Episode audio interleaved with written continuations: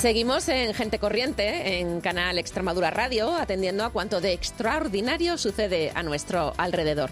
Es sábado 2 de marzo y son ya la una del mediodía, siete minutos. Por si se acaban de incorporar, les cuento que ya llevamos una hora de programa en directo y ahora comenzamos la segunda, que nos va a llevar a las noticias de las dos. Alguien dijo alguna vez que la radio es lo que sucede entre los boletines informativos. Pues no, vamos a darle vida a este tiempo que vamos a compartir a eso, hasta la una, hasta el siguiente boletín. Tenemos, hasta las dos, perdón. Tenemos que hablar de cultura audiovisual. Niña de Mantequilla se centra en la música y en otras maneras de consumir música y hoy nos propone un libro, es decir, nos propone leer sobre la música o más bien sobre quienes hacen música en bandas en la, en la actualidad. Y ya que hay un libro de por medio, ha invitado a su autora, Monty Peiró, a ser parte de la gente corriente que hace cosas extraordinarias hoy aquí. Repasaremos también la agenda, en la que encontramos eventos culturales y también otras actividades disfrutonas, como por ejemplo salir al campo. Esto lo hacemos siempre con el doctor Hueso. Y cerraremos el programa desgranando el largo recorrido que tiene el Califato Tres Cuartos. Con Javier Llanos, que continúa aquí en la producción general, y Pedro Nogales al control técnico, seguimos.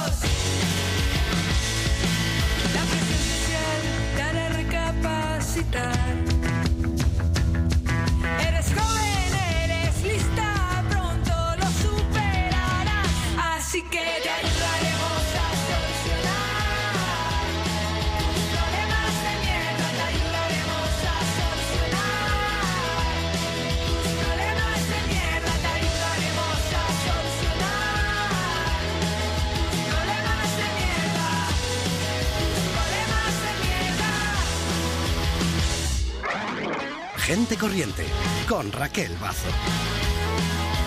13 horas, 11 minutos. Seguramente hayamos ido alguna vez, o más de una, a ver una actuación musical en vivo. Lo que no sé es cuántas veces de esas nos hemos preguntado por los sentimientos de quienes están ahí, sobre el escenario, mostrando una parte de sí misma o de sí mismo a través de su música o, bueno, de la música que alguien ha escrito para ser interpretada. Esto me vale igual. Subir a un escenario es exponerse, siempre. Aun cuando subes para leer tu tesis doctoral, defender una oposición, recibir un premio o incluso cuando vas a entregarlo, ¿no? Cuando eres tú quien entrega el premio. Esto ya son cosas que no todo el mundo hace en su vida y por eso quizás no es conocido el torbellino de emociones que genera. Niña de mantequilla, buenos días. Hola, buenos días. Como tú sí sabes lo que es estar en ese lugar, ¿verdad? Hoy has querido sí. Darle una vuelta no solo al vértigo del escenario, sino más concretamente al escenario que acoge una banda de rock. Sí, hoy traigo una sección un tanto diferente, ¿no? A lo que estoy acostumbrada. No sabría muy bien explicar en qué es distinta, pero yo creo que lo es. Y Sí. bueno, pues Lo que sí no va a cambiar es empezar con una canción la sección, así que vamos a escuchar eh, un tema que creo que ayuda mucho a contextualizar un poco de lo que venimos a hablar hoy. Se trata del tema Pesado, del grupo Las Odio, que forma parte de su último EP Pasado Perfecto. Así que vamos a escucharla.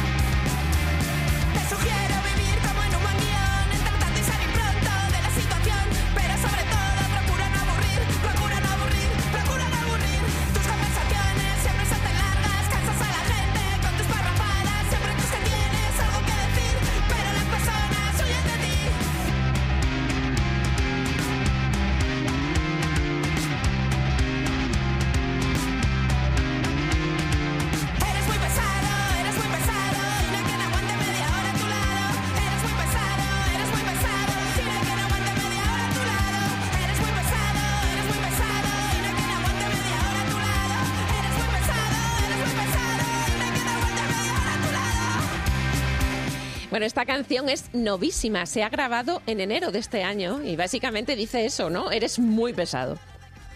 Sí, bueno, no sé si grabado habrá sido en enero, pero por lo menos estrenado sí. Ah, bueno, o sea que claro, es sí, verdad, una sí. canción extremadamente nueva y, y, bueno pues el grupo Las Odio es un grupo mm, compuesto por cuatro mujeres eh, pues que lo está petando bastante no Eh, últimamente y las he seleccionado porque ellas mismas se denominan Riot Girls que es un concepto del que se habla mucho en el libro del que vengo a hablar hoy Pero tendrás que explicar Mm. qué es eso, ¿no? Como has dicho, Riot Sí. Girl. Sí, Riot Girls, de, pues chicas torbellino, o no sabría muy bien cómo traducir la expresión, pero bueno, eh, también es complicado explicarla porque al final es un concepto puramente cultural que lo que para mí que quiere decir es como darle un nombre a toda la música que hicieron las mujeres en los años 90, que tenían eh, contenidos pues bastante políticos y reivindicativos, hablaban sobre temas de mujeres para mujeres eh, y era música de pues de grupos de chicas que eran inconformistas y que no querían eh, pues mantenerse aislada de lo que estaba ocurriendo dentro de, del mundo musical en, en lo que era la época de los 90 y, que lucharon por hacerse su hueco de esta manera tan re- reivindicativa. Bueno, desde los 90 en, a- Mm. en adelante, entiendo, y bueno, vuelve a ser un poco lo mismo de siempre. Es una cosa Mm. que conocemos, todo este movimiento, pero no sabíamos con qué nombre se la, se la denominaba. Sí, y precisamente un poco en esta línea, Sí. las mujeres dentro del mundo de la música, eh, pues es lo que viene a hablar El Diablo vino a mí, género, drogas y rock and roll de Monty Peiró, que bueno, eh, a lo largo de la lectura, pues yo lo he considerado que es una especie de ensayo, incluso una biografía Mm. sobre el papel de la mujer dentro de la música y más concretamente dentro del mundo del rock and roll. Y Monty Peiro Mm. es tu invitada hoy y está ya escuchando al otro lado del teléfono. Monty, buenos días. Hola, buenos días, ¿qué tal? Muy bien, todo Hola, por aquí Monty, perfecto. Buenos días. bueno, eh, Monty, como bien dices en el libro, eh, estamos en unas fechas próximas al 8 de marzo, que por eso también me, me apetecía hablar especialmente hoy de, del libro. Y bueno, es, son unas fechas en las que se busca desde ciertos medios de comunicación dar voz a todas esas mujeres que parece que durante el resto del año pues están mudas o no tienen ningún discurso ni ninguna cosa que, que decir. No sé cómo te sientes tú eh, en cuanto a todo esto que, que suele ocurrir en, en torno a lo que es el 8 de marzo. Bueno, yo tengo sentimientos bastante contradictorios porque, por una parte, creo que, por supuesto, que el 8 de marzo es un día importante, es un día para continuar reivindicando y para continuar conmemorando el papel de la mujer trabajadora y exigir nuestros derechos. Lo que sucede es que, como tantas otras reivindicaciones, eh, muchas veces corremos el riesgo de que sean cooptadas por el sistema y terminen siendo actos meramente cosméticos, en el sentido de que pues hay sitios, por ejemplo, que durante el año no programan conciertos de mujeres o no contratan mujeres y el 8 de marzo están desesperados por encontrar mujeres a las que mostrar como, como un trofeo de, mira, programo mujeres en marzo que es vuestro día o es vuestro mes. Eh, y las mujeres no queremos, las mujeres músicas no queremos trabajar solo en marzo, queremos trabajar todo el año. Yo este mes tengo una cantidad de conciertos, charlas, actos eh, increíble y el resto del año pues no tanto. Entonces creo que es importante continuar reivindicando la, la necesidad de, de tener nuestro día, el Día de la Mujer Trabajadora, pero no perder de vista que precisamente porque somos trabajadoras necesitamos trabajar todos los meses y cobrar todos los meses. Entonces, eh, a mí me molesta personalmente cuando me llaman para, para tocar o para hablar o lo que sea en sitios que el resto del año no me han llamado nunca, porque significa que no me están buscando tanto por lo que yo ofrezco, sino simplemente porque soy una mujer y tienen que llenar su cuota de mujeres en marzo. Algunos años he hecho huelga y he decidido no tocar en actos relacionados con el 8 de marzo cuando me llaman de sitios que no me ofrecen trabajo el resto del año. Pues me parece una reflexión muy interesante, al igual que las que haces eh, a lo largo de todas las páginas del libro, porque es cierto que se ha hablado mucho del papel de la mujer dentro del mundo de la música, pero a mí, como persona que, que tiene su propio proyecto musical eh, relacionado con el mundo del rock and roll, me ha gustado especialmente esto, que, que se hable de lo que es ser mujer dentro de este mundo tan masculino como es el rock and roll. Y vamos a escuchar, si os parece, una canción que resume muy bien gran parte de lo que se menciona en El Diablo vino a mí, que es el tema No me interesa tu opinión del grupo Tiburón. Sí, se ve guapo. ¿No? No, esta weá tiene un full análogo y se ve entero bien. Baby, tú me tienes, mm, y a ti te tengo. Bueno, me vais a perdonar porque eh, no, no es este el tema de Tiburona y lo tenemos que, que encontrar. Si os parece, eh, voy a hacer una pequeña reflexión sobre lo que ha dicho Monty con, con anterioridad y es mm, esto es para que mm, aviso navegantes. Un grupo musical creado por mujeres va a tener más eh, efecto en el público si no actúa en torno al 8 de marzo, porque va a llegar al público que no va buscando eso. Quiero decir, el 8 de marzo el público va concienciado y lo que queremos es llegar a ese público que no está concienciado, ¿no? al que te encuentras en la sala cualquier otro día del año, excepto en el mes de marzo. Creo que ya tenemos a Tiburona y vamos a escuchar ahora sí, no me interesa tu opinión. ¿Ves, por ejemplo, la mía? No lo sé.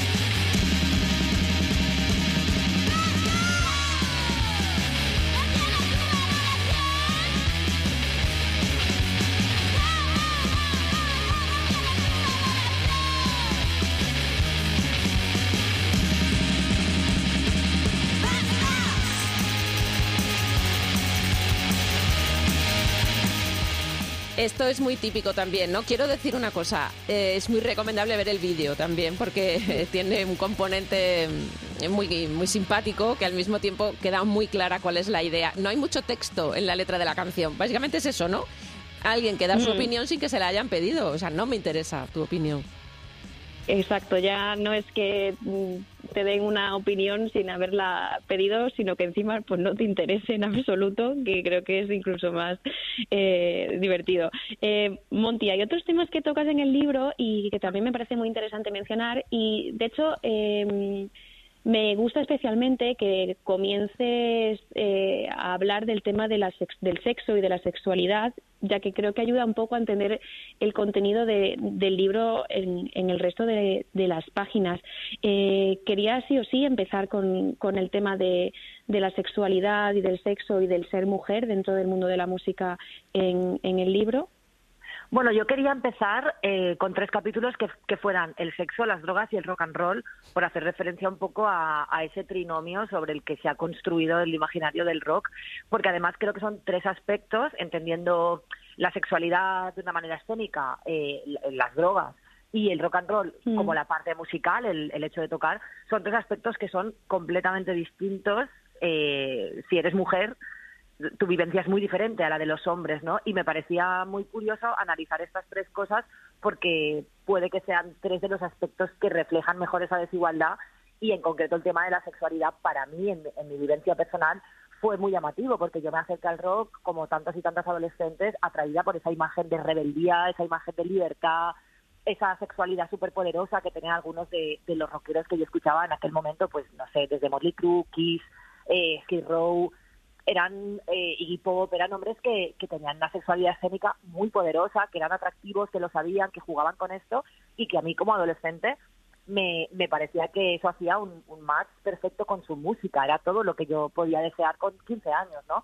Y cuando yo empecé a cantar y a tocar, claro, mm, mis referentes eran mayoritariamente hombres, por lo tanto yo estaba influida por esas actitudes, pero me di cuenta muy pronto que si yo decidía jugar con la, con la, con la misma sexualidad escénica que mis ídolos, lo que sucedía en el público era muy diferente. Es decir, en ellos se entendía como algo liberador, como algo transgresor, como algo rebelde, algo que emocionaba, y si lo hacemos las mujeres se entendía como algo sucio, algo espurio, que íbamos a utilizar como un arma sucia para Mm. vender, para colarnos en, en el rock and roll, mancillando la autenticidad que se le presupone a los rockeros y a las rockeras. Y, y fue mi primer gran shock el descubrir que, que a ellos les llamaban, pues eso, ¿no? Eh, libres y a nosotras nos llamaban zorras. Mm. Eso sí. No sé si, si igual se está colando un poco del ruido que estaban haciendo mis compañeros mientras eh, que estamos grabando. Bueno, es que hay que decir que, que- que esto Niña de Mantequilla, muy bien. claro, Ni- Niña de Mantequilla ha hecho un alto en, en su actividad de hoy, que estás grabando un tema precisamente, ¿no? Sí. Y, Sí. y, mm, hablabas, Monty, de las drogas, ¿no? Como ese segundo capítulo. Mm, Creo que Niña de Mantequilla también tenía algo que puntualizar con respecto a este tema. Sí, me parece también muy interesante dentro del capítulo de las drogas que más allá de hablar de, del consumo de drogas, que es algo como muy generalizado dentro de- del mundo de- del artista musical, Sí, que es algo lo que, se sí, lo que decía Monty, sí. Claro, creo que lo, lo que es interesante eh, es ir un poco más allá a lo que con- conlleva consumir drogas. Como siempre mm, no se ve esa connotación negativa cuando lo hace un hombre y, y cuando lo hace una mujer. no Recientemente, eh, o sea, precisamente ayer me parece que fue que vi un TikTok, no era ni siquiera una música, era simplemente una actriz que era surcoreana que parecía estar bajo efectos del alcohol y bueno, los comentarios en ese TikTok eran tremendos y simplemente porque es una persona que pues se lo puede estar pasando bien en un ambiente X, ya se le tacha de, de otras cosas, ¿no? Sí, eso pasa mucho, Mon- Y- Monty, ¿verdad? Eso pasa mucho. Sí, claro. Yo, yo en el tema de las drogas no quería que fuera un capítulo en el que evaluar la idoneidad o no de consumir drogas, porque, porque no ese es mi objetivo, Mm. pero sí que quería hablar de que el consumo de drogas, independientemente de si es algo a, a recomendar o, o no, que en mi caso, por ejemplo, la verdad, a mí no me parece que para nada sean necesarias para hacer música ni nada, pero sí que forman parte del imaginario colectivo. Muchos de los artistas rockeros que conocemos han consumido drogas, han escrito canciones sobre consumir drogas, algunos se llaman el drogas, quiero decir, eh, las drogas están presentes en, la, en la cultura Sí. Entonces yo lo que quería ver era si esa libertad en cuanto a consumir drogas también afectaba igual a las mujeres que a los hombres y sorpresa, no. Es decir, eh, pongo un ejemplo que creo que es muy gráfico, que es que los hombres rockeros o músicos, para que entendamos que han ido demasiado lejos con las drogas, han tenido que hacer cosas como tener sexo con un tiburón, como en el caso de Led Zeppelin, parar un avión, como en el caso de Melendi, Hmm. o en fin, o, o morir. Y en el caso de las mujeres, yo recuerdo hace no tantos años que Amaya Montero parecía estar ebria en una actuación y por una noche ebria salió en todas partes, todo el Mm. mundo, hasta el punto que si tú escribes en Google cantante borracha, Sí, eh, para cuando yo hice la investigación, la primera entrada que salía en Google era sobre Amaya Montero. Sí, o sea, sí, solo necesitó una noche para eh, arrastrar un estigma de, de- de borracha, además con connotaciones muy negativas, la gente riéndose de ella, Mm. y en cambio los hombres, eh, el, el hecho de ser consumidores de drogas es algo que puede ser incluso eh, algo que les da glamour o que les da una imagen como de, de rebeldía, ¿no? Yo recuerdo, yo trabajé también como asistente en producción de conciertos y, y- y recuerdo haber estado trabajando con artistas que eran ya muy mayores o que eran pues como viejas glorias, ¿no? Y algunos de ellos, yo había estado con ellos toda la tarde y habían estado consumiendo eh, zumo de cale, o sea, como smoothies súper sanos. Y luego en el escenario fingían estar borrachos. O sea, era como una performance en la que incluían el, el parecer que están bajo los efectos de las drogas, porque al público eso le parece interesante y le parece que casa con esa imagen de rockero. Pero cuando son las mujeres las que parecen estar bajo los efectos de las drogas, siempre hay una lectura mucho más moralista de, ay, está perdida. Y también hablo en el libro de que muchos hombres que han consumido drogas de manera abierta y de manera pública, o sea, que se sabe que es algo que han hecho porque ellos mismos lo han confirmado, luego se permiten escribir canciones donde aleccionan ¿no? a mujeres que hay pobre, pues desde Dolores se llamaba Lola hasta todo el mundo ama Isabel de Loquillo, pues hay un montón de canciones donde eh, se cuenta una historia de una chica que acaba mal porque sale de noche y bebe. Entonces a mí me parece cuanto menos hipócrita. Hay una cosa, eh, Monty, es muy interesante también en tu libro porque tú amplías el, el aspecto de la mujer eh, sobre el escenario a las personas trans. Claro, sí, para mí era para mí era muy interesante incluir testimonios de personas trans porque yo a lo largo de mi carrera pues me, me he cruzado con, con personas trans que son que son músicos y músicas y, y claro ya había hablado con, con ellos y ellas de este tema porque para mí su vivencia es muy interesante porque además las personas que yo conocía habían transicionado después de llevar años en activo en la música. Es decir, eran personas que habían, siendo las mismas, tocando exactamente igual, habían sido leídas socialmente desde los dos géneros.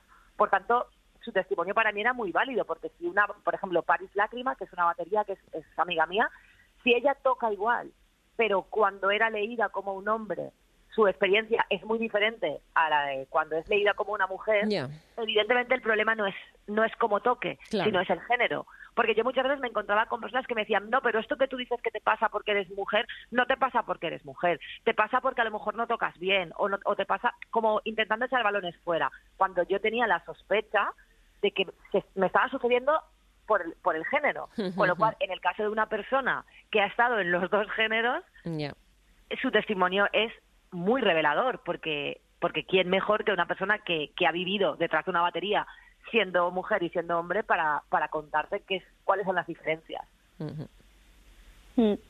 Yo también hay un- una parte del libro que, que me pareció muy muy interesante y que me gustó mucho leer, creo que ha sido de, de mis partes favoritas, que es cuando hablas del tema de los espacios, como la carretera, los locales de ensayo, el camerino, el escenario, eh, como que son eh, lugares que tenemos muy normalizados y que yo, por ejemplo, nunca me había parado a pensar que, que son entornos muy masculinos eh, donde parece que, o sea, yo en mi opinión, per- o sea, en mi, en mi opinión no, en mi experiencia personal, como que soy una persona que cuando hace, por ejemplo, prue- pruebas de sonido se siente muy cohibida a dar su opinión frente a la del técnico de sonido, Claro. que por lo general suele ser un hombre. Eh, no sé si para ti que, que has vivido en la carretera, que has estado en locales de ensayo, era un tema muy importante que, que mencionar en el libro y que tenías claro desde el principio que querías hacer hincapié en lo que son los espacios que vivimos como, como Pues músicos es- y como es mujeres. curioso, me alegra que me digas que, que te ha gustado porque es mi capítulo preferido porque creo que es el más puramente antropológico, el que tiene más antropología y para mí eso es, es muy importante. Eh, fíjate que, yo- que fue más bien al contrario. Cuando yo estudié antropología, estuve unos meses estudiando en, la Universidad Nova de Lisboa y ahí tuve la asignatura de antropología del espacio con una profesora buenísima que se llamaba Filomena Silvano. Y yo jamás me había parado a pensar en la carga cultural de los espacios, de los lugares, ¿no? Y esta asignatura me, me voló la cabeza y me pareció súper interesante y entonces me di cuenta de que de que había muchas sensaciones que yo tenía en los espacios del rock and roll, como en este caso yo cito la carretera y sus derivados, como por ejemplo la furgoneta, eh, el local de ensayo, el escenario y el camerino. Entonces me pregunté qué pasaría si analizaba estos espacios con la perspectiva de la antropología del espacio para, para ver si esos espacios también estaban reproduciendo en ellos el patriarcado. ¿No? y, si, y si había una carga de género y se vivían de manera distinta los espacios cuando eres hombre que cuando eres mujer. Y para mí fue la parte más divertida de investigar porque yo no había leído nada nunca, no, había, no sé si existe, pero yo nunca había leído un análisis de los espacios musicales, y en concreto de los espacios del rock. Y fue quizá la parte más reveladora, o sea que mientras investigaba me iba dando cuenta. O sea, yo tenía sensaciones abstractas que al, al investigarlo desde la antropología pude traducir por fin en, algo más que sensaciones y poder traducir en palabras y en explicaciones a por qué, y del mismo modo que te pasa a ti, para mí una prueba de sonido, no tanto como cantante, pero sí como guitarrista, siempre había sido una fuente de inseguridad y estrés. O porque Mm. los camerinos, pese a que me pertenecían, porque un camerino, cuando yo voy a una sala, el camerino me pertenece, nunca los había sentido como propios y mucha gente me había mucha gente no, no me veía como música, mucha gente me preguntaba que si era la novia de alguien, que si estoy ahí porque era la gogó, y era como, ostras, ¿por qué tengo que ganarme eh, el derecho a estar en mi camerino si Claro. es obvio que si estoy aquí es porque este espacio me pertenece? Entonces, para mí fue la parte más más interesante de la investigación porque me, me hizo entender vivencias mías del pasado. A mí esto me parece también fundamental y muy interesante. Me ha interesado todo mucho, pero esta parte en concreto creo que... Qué bien, me alegro. Eh, Monty, te agradezco muchísimo Sí. que hayas escrito el libro y que hayas estado hoy en la radio. Yo creo que hay que leerlo mucho. El Diablo vino a mí, es de la editorial Saigón.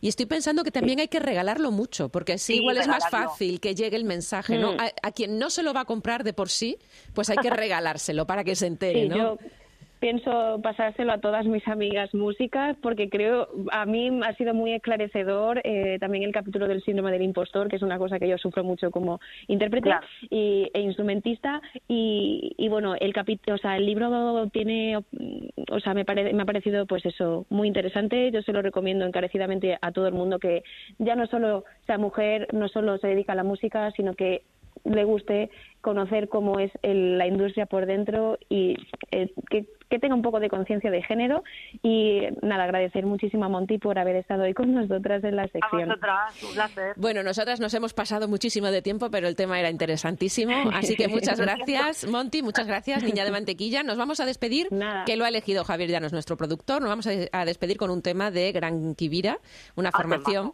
a la que pertenece Monty Peiró. Y niña de mantequilla, nos escuchamos en otro momento. Gracias. Adiós, luego. Hasta la próxima. gracias. Adiós. Chao. Por el día en la oficina finge una vida anodina y por las noches lucha contra el mal. Es una superheroína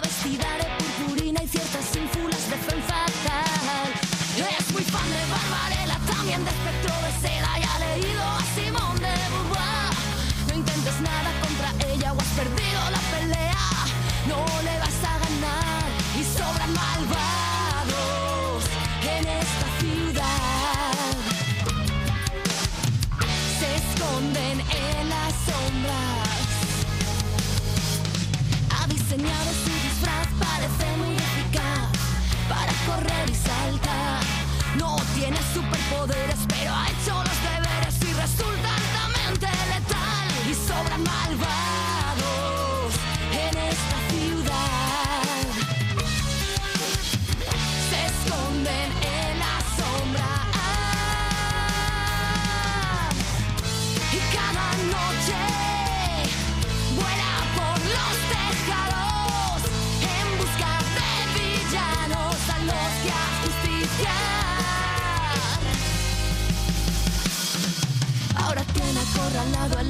enemigo enmascarado que ha sembrado el pánico en la ciudad.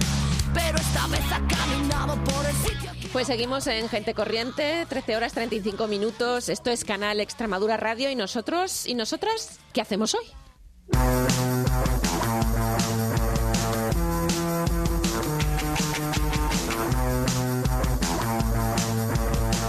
En Navalvillar de Pela, a las 8 de la tarde, hay teatro para toda la familia. Mari Castaña se llama la obra y es de Titiriteros de Binefar. En la nave del Duende, en el Casar de Cáceres, a las ocho y media, Morfeo Teatro nos presenta Striptease. En Badajoz, a las ocho y media, están Faemino y Cansado en el Teatro López de Ayala. Y en Cáceres, en el Gran Teatro, también a las ocho y media, la Compañía de Teatro Clásico de Sevilla nos ofrece El Público, de Federico García Lorca. Y antes, a las siete. Y después, porque también hay función mañana domingo a las 12 del mediodía, en la sala Maltravieso tenemos la función Aquí como en la Gloria, de la compañía Maricastaña Teatro. Para la próxima semana hay un montón de actividades relacionadas con la celebración el próximo viernes del Día de la Mujer, el 8 de marzo. Las podéis encontrar fácilmente en redes sociales. Y algo que se puede hacer en cualquier momento de la semana es dar un paseo por el campo, hacer una ruta señalizada, es lo más recomendable, porque la fauna desde luego nos lo va a agradecer. Yo para estos temas siempre busco asesoramiento.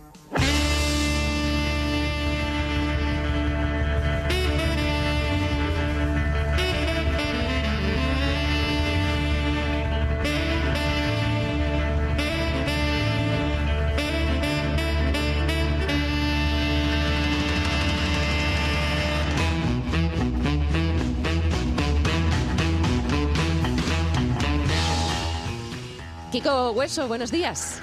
Muy buenos días, Raquel. ¿Cómo andamos? Muy bien. ¿Y tú cómo andas? Así literal. Pues bien, bien. Vamos andando cada vez mejor. Muy bien. Literalmente. Literalmente. Queríamos hablar hoy en la sección, esto es una noticia que seguramente mm, no ha salido en los medios de comunicación y mm, al parecer eh, ha habido hace poco un, triste suceso aquí cerca de Mérida, eh, en la zona de- del parque de Cornalvo, donde sabemos que hay linces y que aparecieron atropellados quizás por algún vehículo que circulaba por el interior del parque y queríamos hablar de eso, de cómo tenemos que mm, circular cuando estamos en la naturaleza. Bueno, pues eh, de entrada eh, comentar que los oyentes por lo menos sepan, porque habrá alguno que se ha preguntado que esa señalítica que uno se puede encontrar en la autovía a la altura Navalmoral, Mm. por ahí cerca de Cornalvo, Parragalejo, por la zona de Zafra, y es una señalítica que lo que indica es que hay lince cerca o mm, próximo a la auto, a la vía de comunicación. Eso se utiliza con linces que tienen collar de seguimiento, entonces es un receptor que cuando está a una distancia que se calcula 200, 250 metros de ese punto, empieza a- se encienden las luces. ¿Ah, sí? Hay, sí, Es hay que yo pensaba, perdona, perdón que interrumpa, es que yo pensaba que eso era algo que estaba encendido siempre. No, no, no, no, no, no, no, no. Solo se enciende se cuando está cerca. Sí, y hay un asunto.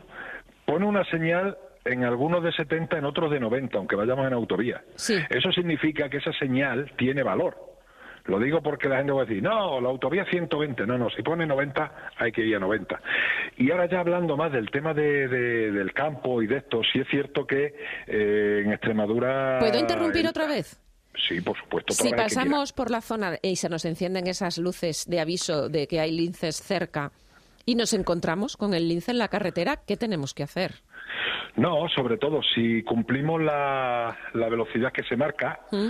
Eh, lo vamos a poder esquivar tranquilamente y vamos a poder frenar bien. Esto es como, por ejemplo, cuando uno va por un camino o va, bueno, ha, ha pasado, en la autovía va y se cruza un perro. Sí.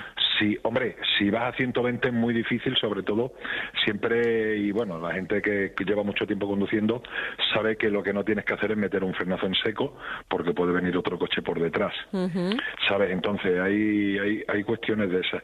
Pero sí es cierto que si cumple la velocidad que te pone, te da tiempo o a frenar o a esquivarlo.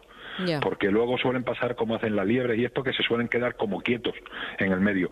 ¿Cuál es el problema en el campo? El problema en el campo, por ejemplo, hay una cuestión, no sé si los oyentes saben, que todo lo que son vías pecuarias, cañadas, cordeles, vereas, hay un límite de velocidad que son 30 kilómetros por hora. Y uno puede decir, bueno, pero 30 kilómetros por hora, la Guardia Civil no se va a poner con el radar para 30 kilómetros por hora. No, no.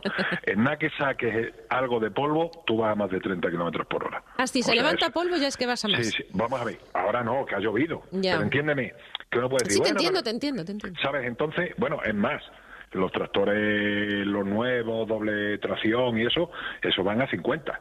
Pero entiéndeme, que se ha puesto eso ¿por qué? Pues porque muchos cordeles no están alambrados y puede haber ganado al lado. Y tú puedes ir tranquilamente, hay unas ovejas y una oveja se asusta y en lugar de irse para el campo se mete para el camino.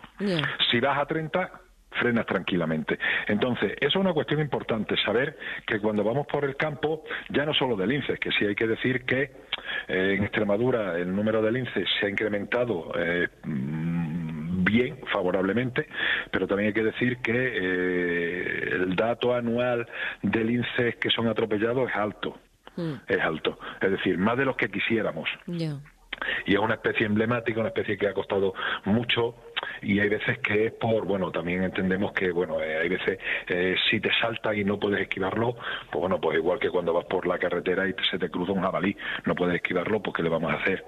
Pero em, no Pero es importante respetar la señalización, porque aparte de todo lo que pueda suceder con el animal, también hay que pensar en quienes van en el vehículo. El susto es tremendo Hombre, y la gravedad todo- del accidente puede ser no, mucha. No, no, no, no, por supuesto. Sobre todo una de las cuestiones que te comentaba antes, lo del tema cuando se te cruza un animal en una autovía, Mm. lo que se suele indicar es no frenes.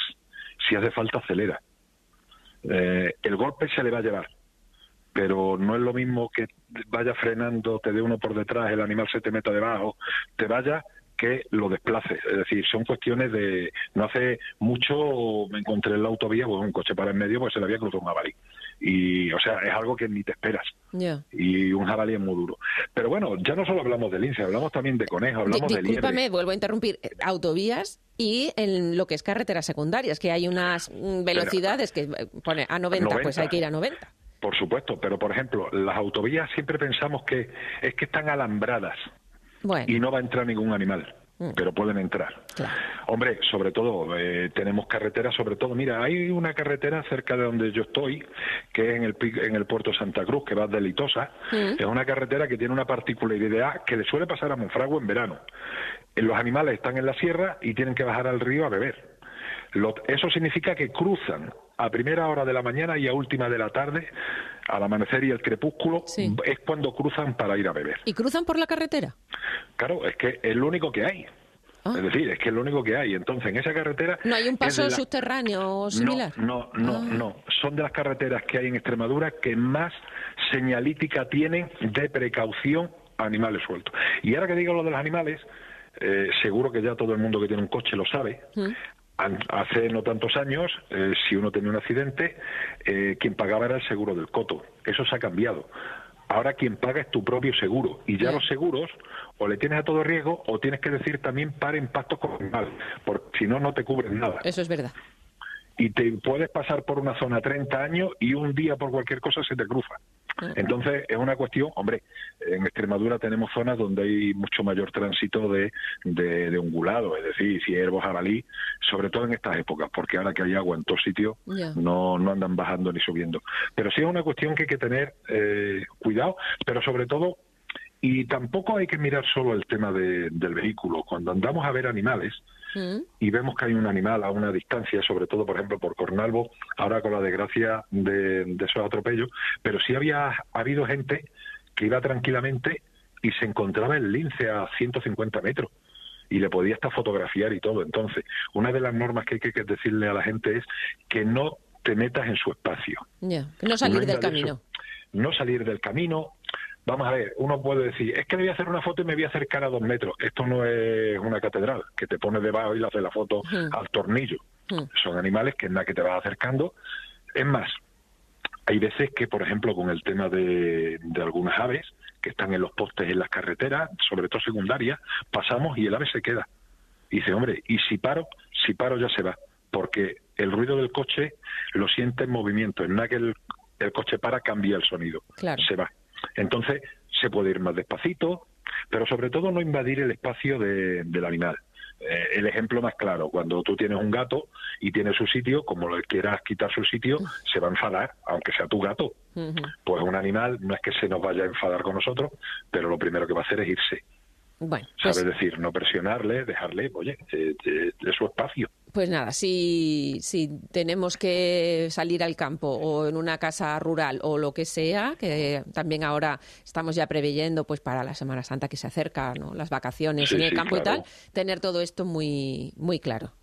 Sí, sí, respetar los animales, respetar el campo y ya está, que somos nosotros somos unos animales más que andamos por el campo. Venga, pues recomiéndanos alguna, alguna cosa que se pueda ver ahora y que merezca la pena.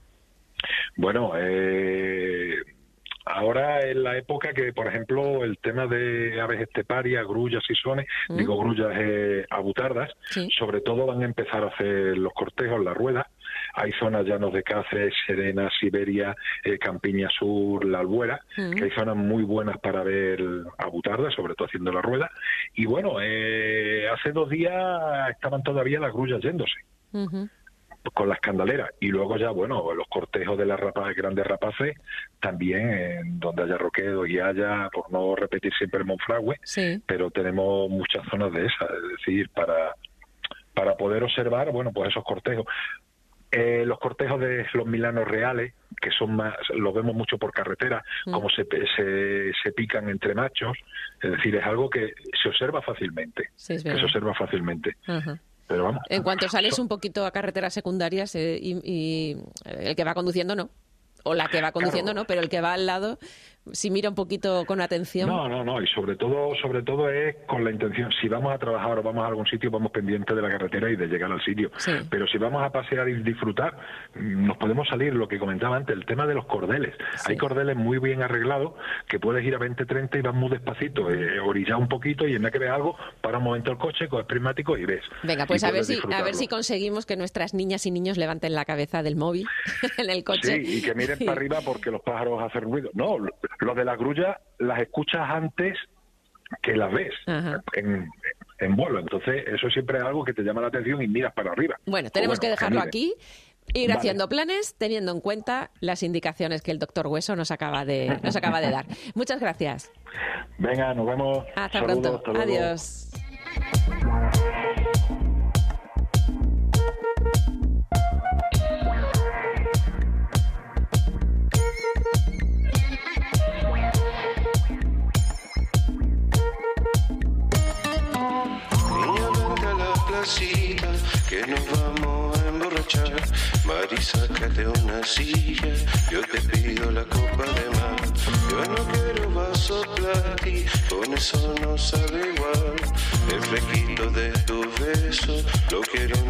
De cristal.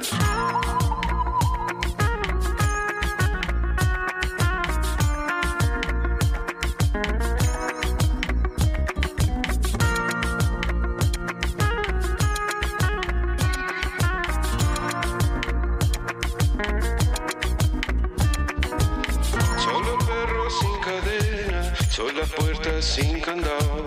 La brisa del ojo Subiendo la calle larga, los abanicos suenan ya. Las comadres a la fresca, con la chachara, chachara está.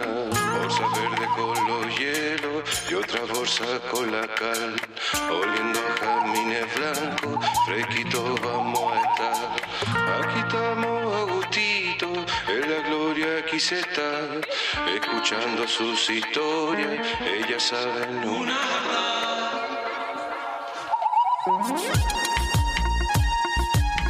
13 horas 50 minutos. Vamos llegando al final de Gente Corriente en Canal Extremadura Radio.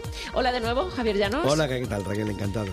Eh, has pedido la palabra, además literalmente, has pedido la palabra para presentarnos una canción con historia. Bueno, una canción con historia o dos canciones o una formación que tiene mucha historia. Esta sección, que yo creo que al final se convertirá en como estable o fija, va a ser una manera de, de centrarnos en la escucha de otra manera un poquito diferente. ¿no? Sí, una escucha más activa de la... Sí, sí, muchas veces tenemos las canciones como de fondo y lamentablemente yo pienso que la música debe ser algo que tenga la presencia que merece. Y concretamente en el tema de Califato 3x4, que es la formación que Sí, que yo he estamos dicho tres escuchando. cuartos antes. Bueno, es que ellos Es que ponen... a mí misma me ha sonado mal, digo, no, lo he dicho mal, pero no sabía muy No, bien es- dónde es estaba. normal, ellos hacen referencia a la estructura métrica mm, sobre la que se estructuran muchos palos flamencos, muchos muchos estilos de- del folclore andaluz y se puede leer de muchas maneras. Pasa que, como yo los conocí escuchándolo, presentándolo seguramente en algún programa, en alguna emisora, seguramente Radio 3, pues lo dijeron correctamente, Califato 3x4. 3x4. Ujú. De- Tengo una anécdota con, creo que la voy a contar. Sí, Eh, claro. hablábamos un día viniendo de viaje de Califato 3x4 y estuvimos comentándolo. Y cuando terminamos de comentarlo, porque se bajaban gente del coche, digo, voy a poner algo de música para, para animar la última parte del viaje. Y al abrir Spotify, ¿qué te parece que me sugirió automáticamente? Pues seguramente Califato 3x4. Pues. Califato 3x4. Estaría el móvil también escuchando la conversación y dijo, venga, ya que estáis hablando de Califato, pues vamos a escuchar. Oye, yo agradezco muchas veces, ¿cómo se llama eso? El algoritmo, algoritmo. porque me facilita. Hoy he puesto un par de temas que ha sido gracias al algoritmo. Cuando vas buscando canciones muy determinadas, después te dicen, te van enlazando con otras que él considera Sí. que son el Si has de- escuchado esto, te va a como gustar hombre, esto no puede ser ella, la, la- el algoritmo. Pues fíjate, en el caso concretamente, lo que te comento, lo interesante de Califato 3x4 es que cuando publica sus canciones coincide con el Día de Andalucía. El Día de Andalucía es el 28 de febrero. Ha sido nada, hace unos Exactamente, días. y ellos los presentan el día 29 de febrero, porque ellos se consideran, en este caso, pues son andalucistas, ¿no? Reivindican esa otra Andalucía y consideran que ese 29 de febrero va a ser la efeméride para 28. conmemorar. No, ese es el día de Andalucía, pero ellos presentan el día de eh, el 29 de febrero, que es un día evidentemente Ah, es bueno, cada porque cuatro pasa cada años. cuatro años. Vale, perdón, perdón. Y lo reivindican como ese nuevo, ese día de la nueva Andalucía. Ah, bien. de- y han presentado una colección de canciones interesantes, oye, como todo, no son todas perfectas, eh, como pasa con muchísi- muchísimos discos, pero no, no deja de seguir siendo sorprendente e interesante sus propuestas. Eh, ¿Por qué? Bueno, mm, tú seguro que estás al tanto de esta revolución o esta vuelta atrás, hemos estado hablando antes de mirar atrás, pero mirando atrás con, como forma de empuje hacia el futuro, Mm. de personas que están preocupándose de recuperar esas, esas canciones del folclore. Sí, en la este caso tradición. también Mm. En este caso también con califato del, fa- del, del flamenco. Yo diferencio el flamenco del folclore, aunque forma parte, hay elementos del folclore, ¿no? pero creo que es una subcultura a tener en cuenta. Bueno, pues ellos lo que hacen es utilizar bases actuales, bases electrónicas y artistas de diferentes disciplinas, desde el mundo lógicamente del flamenco al mundo del hip hop, al mundo del rock and roll, y le dan una nueva visión a esa historia. Hemos comenzado con un tema en donde mm, están ellos prácticamente, ¿no? Eh, pero vamos a cerrar con un tema que me parece maravilloso, pero cuando nos dé tiempo a cerrar hay que hablar un poquito más de esta formación, eh, que es eh, una reivindicación de esa Andalucía despoblada, esa Andalucía... Yo, yo creo que además, como hacen toda esa mezcla de coger de aquí y de allí y darle Sí. esa vuelta tan interesante que le dan, llegan a un público que, por ejemplo, no escucharían flamenco, pero sí escuchan califato. Claro. Quizás por su edad o por su tradición. Yo creo que el, el acercamiento hacia el folclore, lógicamente cualquier persona por su edad va a ser o va a buscar la música que la hace coetánea, ¿no? La música que le hace unirse a grupos naturales que son similares a él. Y música que pueden pensar que pertenecen al pasado porque la han escuchado en casa de sus padres, la relegan y van a esperar en el tiempo, pero es gracias a este tipo de iniciativas con las que nos vamos acercando a esas músicas clásicas, entendido clásica como algo ancestral, algo que va a permanecer en el tiempo. Yo, por ejemplo, escuché o me acerqué al flamenco gracias a Flamenco Vivo a ese mítico disco de, eh, de Camarón de la Isla, ¿no? Es decir, una música que en su momento los que eran los críticos del flamenco, del flamenco consider- consideraban que era una anomalía, que era algo que iba en contra del propio género y sin embargo supuso una iniciación para personas como yo. En su momento pasó con Rosalía también, que por, por ejemplo mis hijos tuvieron eh, la necesidad o las ganas de conocer algo más del flamenco gracias a algunas de las incursiones que Rosalía hacía en el flamenco. Y entonces, imagino que todo viene a colación de el, el tema que haya presentado Califato. Los el- temas. Ah, Es- los temas. Esclavos de la libertad. Ellos también reivindican esa manera de expresión que- en el que se unirían. Bueno, Andalucía es muy grande, entonces son diferentes maneras de ser y hablar. Sí, sí. Hay una forma común, que evidentemente es el castellano, pero una manera de hablar y también de pronunciar que les caracteriza y que se reivindica. Se reivindica, se reivindica su folclore, se reivindica su cultura y se reivindica sus espacios Sí. arqueológicos, sus espacios naturales. Por eso es muy recomendable, eh, al igual que tú has comentado esta, esta, eh, al comienzo del, del- del programa, eh, que mm, Residente o está otro vídeo que tú has dicho, lo pesado, ¿no? Sí, sí, sí. Merece la pena ver el videoclip. Yo, por favor, recomiendo expresamente que veamos los videoclips de Califato 3x4 porque mm, están muy, muy trabajados y dan una imagen diferente de Andalucía, una comunidad tan cercana a Y vamos a escuchar todas las canciones No, de me ha ese- escuchado solamente la última canción, o en este caso la canción que fue la primera que se presentó, Mm. una auténtica gozada, que mm, es una. mm, No sé, eh, yo creo que mejor la escuchamos y vamos hablando sobre ella, si te parece. Bueno, pues empezamos eh, a escuchar activamente. pena del pueblo y otro la pena del pobre y otra la palabra todo, todos los gritos y toda la voz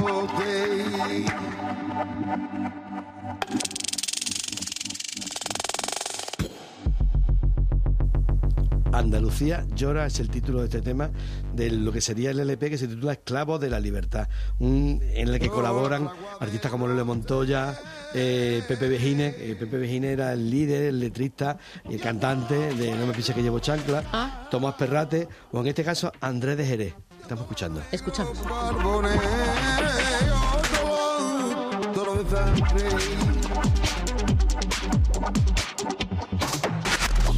la candelabra, otra la bestia feroz, y otra la reliquia saldrá otro dulce de postre. Entonces es Andrés de Jerez, a quien Andrés escuchamos. De Jerez, un clásico que representa lo que es la pureza y en este caso, fíjate, la, la instrumentación tan sencilla en el sentido de que no es, no tiene una carga electrónica que impida realmente que pierda peso los flamencos, ¿no?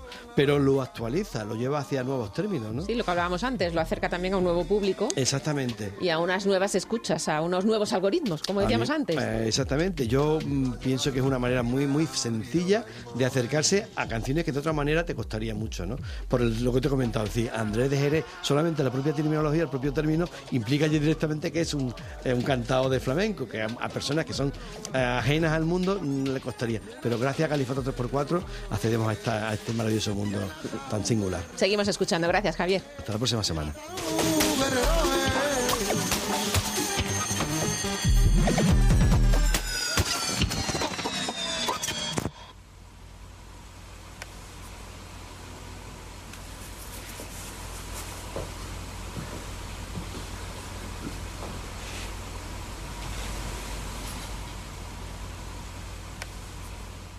Llega el informativo de las dos, tenemos que irnos ya, pero por hoy, ¿eh? porque volveremos puntuales el próximo sábado de 12 a 2.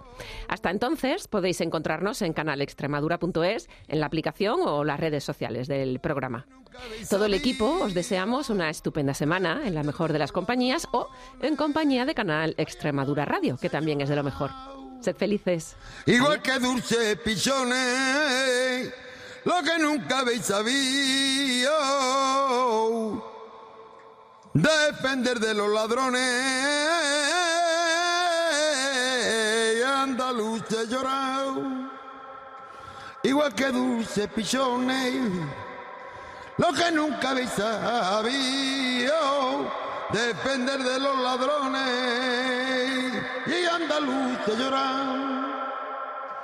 Igual que dulce pichones, lo que nunca habéis sabido, defender de los ladrones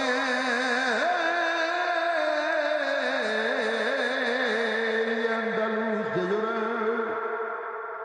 Igual que dulce pichones, lo que nunca habéis sabido, defender de los ladrones.